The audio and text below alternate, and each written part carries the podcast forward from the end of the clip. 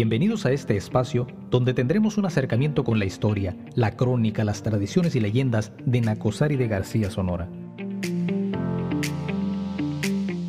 Soy Ernesto Ibarra y esto es Historia de Nacosari de García. Bienvenidos, bienvenidos. Bienvenidos a este primer episodio de la historia de Nacosari de García. Aquí inicia este interesante recorrido de más de 300 años donde veremos temas importantes desde la época prehispánica hasta la historia contemporánea. En el recorrido por la historia de Nacosari de García encontramos a muchos personajes, indígenas, misioneros jesuitas, conquistadores, mineros, vaqueros, empresarios extranjeros y migrantes de distintas partes del mundo. Pero antes de iniciar este trayecto es importante entender primero los orígenes de esta región en el noreste del estado de Sonora. Es importante situarnos y conocer primero cómo surge esta región. Por ello iniciamos con el origen del nombre de Nacosari. Iniciamos. Tradicionalmente se nos ha dicho que el nombre de Nacosari proviene de la lengua ópata y que su significado se traduce al español como lugar de nopales o abundancia de nopales. Este ha sido el consenso generalizado, respaldado por muchas leyendas que se han transmitido por generaciones. La ubicación geográfica de la región que hoy se conoce como Nacosari fue territorio de influencia y dominación ópata y es precisamente a esta tribu sonorense a la cual se le atribuye la etimología de la palabra Nacosari. La llegada de los primeros colonizadores europeos a la región de Nacosari permitió de alguna manera identificar y documentar la situación de los indígenas, incluyendo su estilo de vida, su lengua, sus tradiciones, usos y costumbres. Y fue así como en el año de 1637, un sacerdote italiano de nombre Tomás Basilio, que por cierto fue uno de los primeros europeos en llegar a Sonora durante el siglo XVII, escribió acerca de sus descubrimientos sobre las distintas regiones de la provincia de Sonora. En sus apuntes, el padre Basilio insiste en la necesidad de evangelizar a las comunidades indígenas de las distintas regiones de la provincia, incluyendo a los nativos que ocupaban la región conocida desde aquel entonces como Nacosari.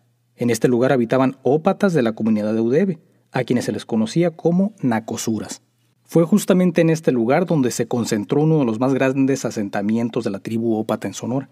Por otra parte, en su obra titulada El rudo ensayo, descripción gráfica, natural y curiosa de la provincia de Sonora, publicada en el año 1764, el sacerdote alemán Juan Nedvig señala que la palabra naco, derivada de la lengua ópata, significa nopal, por lo tanto, se deduce que la etimología de la palabra Nacosari es, en efecto, alguna variante del nombre de esta planta en el lenguaje ópata. Y aunque el nopal es efectivamente una planta nativa de la región serrana y forma parte de los variados colores de la flora sonorense, no es necesariamente una planta de mucha abundancia como sugiere la supuesta etimología de la palabra. Todos estos registros que existen desde el siglo XVII podrían tal vez dejar en claro el origen y el significado de la palabra Nacosari, sin embargo, existe una versión distinta a las anteriores con un giro radical en su significado. Esta versión reta a las anteriores en el sentido de que su significado es completamente distinto a lo que se nos ha dicho. En su libro titulado El Señor del Palofierro, Elementos para la conformación de una posible historia de la cultura ópata, Manuel García Madrid señala que la palabra nacosari se deriva efectivamente de la lengua ópata, pero que proviene no de alguna variable de la palabra nopal, sino de la palabra Nakasauri, que se traduce al español como mineral o fruta de piedra. Esta versión pudiera por lo tanto tener más lógica, ya que tiene una más acercada relación con el entorno geológico que predomina en la región de la serranía de Nacosari. Si profundizamos un poco sobre la historia ópata en la región noreste de Sonora y si hacemos un recorrido por las zonas apartadas en la serranía, podemos encontrar numerosas evidencias de actividades prehispánicas en toda la región. Gracias a los vestigios que se han encontrado se sabe que las tribus ópatas que habitaban en la región de Nacosari acostumbraban a celebrar rituales, por ejemplo, para traer la lluvia y conseguir buenas cosechas. Se sabe que la cultura ópata estaba íntimamente relacionada a los objetos que le rodeaban, lo cual se puede observar claramente en las distintas pinturas rupestres que se han encontrado en cuevas alrededor de Nacosari. Todas estas pinturas describen parte de la cultura y el desarrollo de las actividades que hacían los indígenas ópatas, entre ellas la agricultura y la cacería. En ellas se aprecia también el uso de posibles rituales practicados por los antiguos chamanes de la tribu, a quienes se les atribuye la autoría de las pinturas en las cuevas en las distintas partes de la Sierra Sonorense. Después de la conquista española y con la llegada de los primeros europeos, la variedad étnica empezó a cambiar un poco. Los misioneros jesuitas que exploraron el noroeste de la Nueva España llegaron a la Sierra Alta de lo que hoy se conoce como Sonora con el propósito de fundar y establecer pueblos de misión donde se buscaba evangelizar a los nativos. Y en esos esfuerzos de colonización los misioneros lograron congregar dentro de los pueblos a los indígenas que vivían dispersos por toda la región. Vino después la espada de los conquistadores, que a diferencia de los misioneros, venían motivados por la búsqueda de metales preciosos, y de las entrañas de la tierra pronto surgiría esa fruta de piedra que se sumaría a los cambios religiosos y poblacionales que rápidamente transformaron toda la región. Fue así como se crearon también los denominados reales de minas, que se distinguieron por agrupar a los religiosos, colonos, mestizos e indígenas, entre otros, a fin de explorar y trabajar las minas que surgían tras el descubrimiento de nuevos yacimientos en las distintas regiones de Sonora. Existieron también los lugares conocidos como placeres, que se encontraban a los márgenes de los ríos, cañadas y arroyos, y en torno a ellos se establecían pequeños asentamientos humanos temporales que albergaban a gambusinos errantes que no necesariamente contaban con los recursos ni la capacidad suficiente para establecer poblados fijos. Todos estos cambios radicales del territorio continuaban sin dar marcha atrás, y ya para mediados del siglo XVII se aceleró el descubrimiento de nuevas vetas en la región y con ellas el establecimiento de nuevos reales. Y fue así como la actividad minera se convirtió en poco tiempo en una de las principales actividades que impulsó la economía en la provincia de Sonora. No obstante, la fundación de los reales de minas dependió en gran medida de la labor previa de los misioneros, quienes desde su llegada habían preparado ya el camino mediante sus labores de pacificación entre los nativos. Gracias a esto, entre los años de 1650 y 1680, los exploradores españoles se enfrentaron a muy poca resistencia de los indígenas ópatas. Se puede decir que fue en buena medida la cruz y no necesariamente la espada lo que permitió pacificar a muchos indígenas de la sierra. Gracias a la instrucción que brindaban los misioneros, los nativos aprendieron técnicas y oficios que desconocían en sus antiguos estilos de vida. Y debido a todo esto, cuando los exploradores descubrieron nuevas minas, ya existía entre los ópatas suficiente mano de obra disponible para el trabajo en las minas y en los campos agrícolas. Se fomentaron también las actividades agropecuarias. En los pueblos de misión, por ejemplo, había una gran variedad de animales, desde aves de corral hasta caballos y ganado bovino. Se cultivaba el trigo, maíz y demás cereales, y fue probablemente durante esta época de las misiones cuando se originaron en Sonora las tortillas de harina y la carne asada. A diferencia de otros centros mineros en la Nueva España, los yacimientos que se descubrieron en el noreste no representaron en sus inicios una riqueza abundante, pero a pesar de ello el descubrimiento progresivo de nuevas vetas atrajo la atención de nuevos exploradores. Veamos ahora un poco sobre la riqueza mineral y la bonanza. La colonización del noreste de Sonora empezó a mediados del siglo XVI, a la par de la famosa expedición del conquistador español Francisco Vázquez de Coronado, que recorrió entre 1540 y 1542 áreas cercanas a la región de Nacosari. Y mientras Vázquez de Coronado seguía rumbo al norte con su expedición, algunos españoles esclavistas permanecieron en Sonora abusando de los indígenas de la región. Confiados en la fuerza que garantizaba la superioridad de las armas, los conquistadores se aprovecharon de los indígenas, los obligaban a prestar servicios personales y a desempeñar trabajos forzados, mientras que otros abusaban de las mujeres. Fue precisamente de las relaciones entre los españoles y las mujeres ópatas de donde nacieron los primeros mestizos de Sonora. Pero el primer explorador europeo en pisar la tierra que hoy llamamos Nacosari no fue un conquistador acompañado de la espada, sino un misionero que intentaba mediante la cruz cristianizar a los nativos. El primero de los misioneros en llegar a la región que hoy se conoce como Nacosari fue Gilles de Feudermont, un religioso de la Orden de los Jesuitas originario de Bélgica, quien después de haber participado activamente en la fundación de las misiones de San Miguel Arcángel de Oposura y Nuestra Señora de la Asunción de Cumupa, que hoy son Moctezuma y Cumpa Sonora, recorrió hacia el norte el río Moctezuma. El trayecto debió representar para este jesuita un recorrido difícil, pues se encontró con tierras completamente distintas a las que había visto en los valles del sur, donde las condiciones permitían establecer áreas para el desarrollo de actividades agropecuarias. En la región hacia el norte del río Moctezuma la geografía accidentada y la ausencia de tierras de cultivo dificultaron considerablemente la fundación de pueblos como los que se habían establecido a unos kilómetros hacia el sur. Y a pesar de la difícil condición de los terrenos, el reciente descubrimiento de yacimientos minerales en toda aquella zona atrajo la atención de exploradores europeos, quienes no dudaron en seguir explorando y estableciendo reales de minas en la Sierra Alta de Sonora. Pero finalmente, tras un complicado recorrido, Fiodermont fundó en 1660 aproximadamente el poblado al que llamó Nuestra Señora del Rosario de Nacosari como Real de Minas.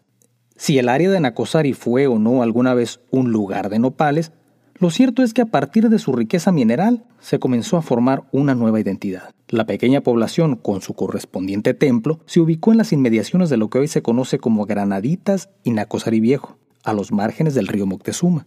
Esta fundación fue posible gracias a la afluencia del río, que fue rebautizado tiempo después como río Nacosari, y que brindó a los misioneros y mineros españoles la posibilidad de establecerse en un lugar donde la principal actividad sería, desde sus inicios, la minería. A pesar de ser un terreno accidentado, Nacosari empezó a surgir como un importante centro minero en la Nueva España. Con el paso del tiempo, el pequeño pueblo se convirtió en el principal centro de desarrollo económico de la región, Competía incluso con importantes centros agropecuarios en el sur de la comarca. Un claro ejemplo de lo anterior es el poder y la influencia que ejercía la iglesia sobre el pueblo. La parroquia de Nuestra Señora del Rosario de Nacosari, que por cierto pertenecía a la diócesis de Durango, se extendía largas distancias al norte y al oriente. Dentro de su jurisdicción incluía, por ejemplo, al oriente al pueblo de Bavispe, al norte se extendía y abarcaba la totalidad del Valle de Santa Cruz hasta el presidio de Tubac, hoy perteneciente al estado de Arizona, Estados Unidos. Hacia el sur alcanzaba los ríos Yaqui y Oposura, y al poniente la jurisdicción de la parroquia de Anacosari se extendía hasta el río Sonora. El poblado, sin embargo, se extendía únicamente unos cuantos cientos de metros sobre el margen del río Nacosari, el caserío, que no se estableció siguiendo un patrón específico ni respetando figuras lineales que permitiera trazar calles bien definidas, no fue impedimento para que el Real de Minas de Nuestra Señora del Rosario de Nacosari gozara de un gran prestigio. En las décadas después de su fundación, Nacosari logró posicionarse como un importante centro minero en Sonora, convirtiéndose en una prominente región minera dentro de la zona de influencia ópata en la Sierra Alta sonorense. Pero a pesar de su reconocimiento como pueblo de bonanza, Nacosari fue siempre un lugar inestable en términos demográficos. Sus habitantes residían en forma temporal y su arraigo dependía de las circunstancias sociales y económicas de la época. Esta situación no sorprendía a los colonos, pues era una realidad común y recurrente que se vivía en los reales de Minas. La realidad de la población flotante que vemos hoy en los pueblos como Nacosari de García y pueblos donde la población se dedica a la minería era muy similar a la realidad que se vivía en aquel entonces, en torno a los reales se fundaban pueblos que al poco tiempo quedaban despoblados fácilmente y no permitían la evolución de un verdadero arraigo entre los habitantes. La permanencia de los moradores dependía de la riqueza de los yacimientos, tal como sucede hoy en día y al agotarse el mineral o al dificultarse su extracción, los pobladores de pueblos mineros abandonaban el lugar en busca de nuevos lugares donde establecerse y seguir trabajando. Sin embargo, aquí hay un dato muy importante. A pesar de los problemas y la inestabilidad causada por la población flotante de los centros mineros, los minerales extraídos de las minas del norte de la provincia de Sonora, incluyendo el de las minas de Nacosari, llegaron a representar hasta una tercera parte de la totalidad del mineral producido en la región de Sonora, conocida en aquella época como la Nueva Vizcaya. Las cosas no siempre marcharon de manera favorable para la región. Con los años, la supervivencia del pueblo, de Nuestra Señora del Rosario de Nacosari y la explotación de las minas se vieron constantemente amenazados por dos factores fundamentales. Por un lado, el agotamiento progresivo de los yacimientos y por otro el ataque constante de los indígenas hostiles, cuya resistencia a la colonización ponía en riesgo constante las actividades económicas. Uno de los principales problemas para los pioneros de la minería fue el consumo gradual de los recursos minerales. Esto se debía a que los antiguos y rudimentarios métodos de exploración no facilitaban la exploración a fondo de los yacimientos, que posiblemente pudieron haber ofrecido mayor bonanza si la tecnología de la época lo hubiera permitido. El avance en los descubrimientos de yacimientos y la explotación de minas en ocasiones se detenía o se retrasaba debido a la lejanía y la geografía accidentada de algunos lugares encumbrados en los puntos más altos de la Sierra Madre. Por otra parte, el ataque de tribus indígenas representaba también una constante problemática para los nuevos pobladores. Existieron tribus que se resistieron ferozmente a los intentos de colonización y que lanzaban incursiones agresivas en los nuevos poblados que poco a poco se iban estableciendo. La combinación de estos dos factores causó el éxodo de muchos centros mineros en la región del noreste durante los siglos XVII y XVIII, y Nacosari no fue la excepción. Al poco tiempo de su fundación surgieron los conflictos entre los colonos y los indígenas en el Real de Minas de Nuestra Señora del Rosario de Nacosari. Al iniciar la década de 1680, por ejemplo, los principales centros mineros como Nacatobari, San Juan Bautista y Nacosari estuvieron en riesgo constante, incluso a punto de desaparecer por completo a causa de los ataques de algunos ópatas hostiles en la sierra. Toda esta situación de inseguridad provocó desde luego la reacción inmediata de los habitantes. Confiados en el apoyo de las autoridades regionales, algunos pueblos alzaron su voz y manifestaron sus inconformidades y preocupaciones. En el año de 1689, por ejemplo, tras los ataques de los indígenas jácomes a la vecina población de Cuquiarachi, los pobladores de Nacosari expresaron su preocupación al gobernador de la Nueva Vizcaya, en un comunicado al alto funcionario informaron y advirtieron que las localidades de Teuricachi, San Miguel de Bavispe y Bacanuche corrían el riesgo de despoblarse y desaparecer, pues sus habitantes vivían en constante situación de riesgo al ver amenazados sus intereses por los nativos, a quienes calificaron de salvajes. Los indígenas atacaban frecuentemente a discreción y saqueaban las principales comunidades de la sierra. Este clima de inseguridad se extendía y con él se propagaba el temor colectivo de los moradores, que se sentían indefensos ante la ausencia de militares que pudieran protegerlos de los ataques. Para la década de 1690, el Real de Minas de Nacosari se había convertido ya en el principal productor de plata en la provincia de Sonora. Pero a pesar de la bonanza, el lugar se fue despoblando poco a poco hasta terminar prácticamente en el abandono, de no ser por algunas familias españolas que se negaron a abandonar el lugar y decidieron seguir en el mineral durante esa década. Los ataques de los indígenas continuaron y las violentas incursiones se manifestaron con mayor frecuencia. Los nativos, además de resistirse a la colonización, buscaban entre otras cosas los bienes materiales que únicamente se podían encontrar en los pueblos. Durante las incursiones que se registraron en Acosari durante la década de 1690, los indígenas tomaban consigo mulas, caballos y ganado en general. Ante la situación hostil en la que vivían, los habitantes de Nacosari buscaron nuevamente el apoyo de las autoridades. En esta ocasión señalaron además una nueva inconformidad, esta vez en contra de las autoridades mismas. Las autoridades locales de la época, en su necesidad de combatir a los nativos, obligaban a los pobladores a sumarse a las batallas y participar activamente en la lucha contra los indígenas. El problema de inseguridad, lejos de disiparse, continuó al iniciar el siglo XVIII. Así, para finales de la década de 1710, se agregó una amenaza más. Esta vez el ataque provenía de los temidos indios apaches. El Real de Minas de Nuestra Señora del Rosario de Anacosari sintió las agresiones en forma más directa y constante, lo cual vino a traducirse nuevamente en el abandono del centro de población, inactividad productiva, destrucción y deterioro generalizado. Décadas más tarde se habría de grabar en la historia uno de los ataques más violentos de los apaches sobre Nacosari. En un asalto registrado el 16 de abril de 1754, la tribu atacó brutalmente al sacerdote Pedro Rodríguez Rey. Los apaches burlaron la escolta militar que lo acompañaba y lograron asesinarlo brutalmente. La muerte del párroco era solo el inicio. Muerto el cura y con la violencia que los caracterizaba, destruyeron e incendiaron la parroquia y dejaron al pueblo completamente en ruinas. Aunque se desconocen los motivos exactos del feroz ataque, lo cierto es que a partir de aquella salvaje incursión, el poblado de Nuestra Señora del Rosario de Nacosari empezaría a despoblarse hasta quedar prácticamente como un pueblo fantasma. Tras el asesinato del presbítero Rodríguez Rey, la escasa feligresía quedó a cargo del cura Joaquín Félix Díaz, quien fungió como párroco y juez eclesiástico de Nacosari por cerca de 30 años. Pero debido a la inseguridad y a la baja población del lugar, cambió su residencia en 1760 al presidio de fronteras. Fue así como Nacosari empezó a perder poco a poco la estabilidad de su población. La instalación de presidios militares en la región y el patrullaje constante dieron pocos resultados y no resolvieron la agresiva amenaza de los indígenas de la región. Con el paso de los años, los campos mineros de Nacosari quedaron prácticamente desolados. La parroquia, que en alguna ocasión había alcanzado aquellos amplios límites de autoridad, había desaparecido, convirtiéndose en una pequeña capellanía perteneciente a la parroquia del presidio de fronteras. Pero a pesar de este abandono, Nacosari había alcanzado ya la fama por sus años de bonanza. La admiración fue tanta que alcanzó con el tiempo la notoriedad internacional a pesar de los problemas. Fue así como en 1826 aproximadamente, durante los años del México independiente, cuando llegaron a Sonora algunos empresarios europeos provenientes de Inglaterra con la intención de iniciar la búsqueda de las minas perdidas en el noreste del estado. Hubo muchos exploradores que recorrieron la región de Nacosari. Sin embargo, cuando llegaban encontraban todos el mismo panorama desolador. El lugar se encontraba en ruinas. Del antiguo templo quedaban únicamente unas cuantas paredes de adobe. La situación desoladora de Nacosari desanimó por muchos años a los nuevos exploradores, quienes pasaron por el antiguo Real de Minas sin establecer nuevamente un campo minero con la posibilidad de explotar aquel desaparecido lugar que tanta riqueza había brindado siglos antes a la corona española.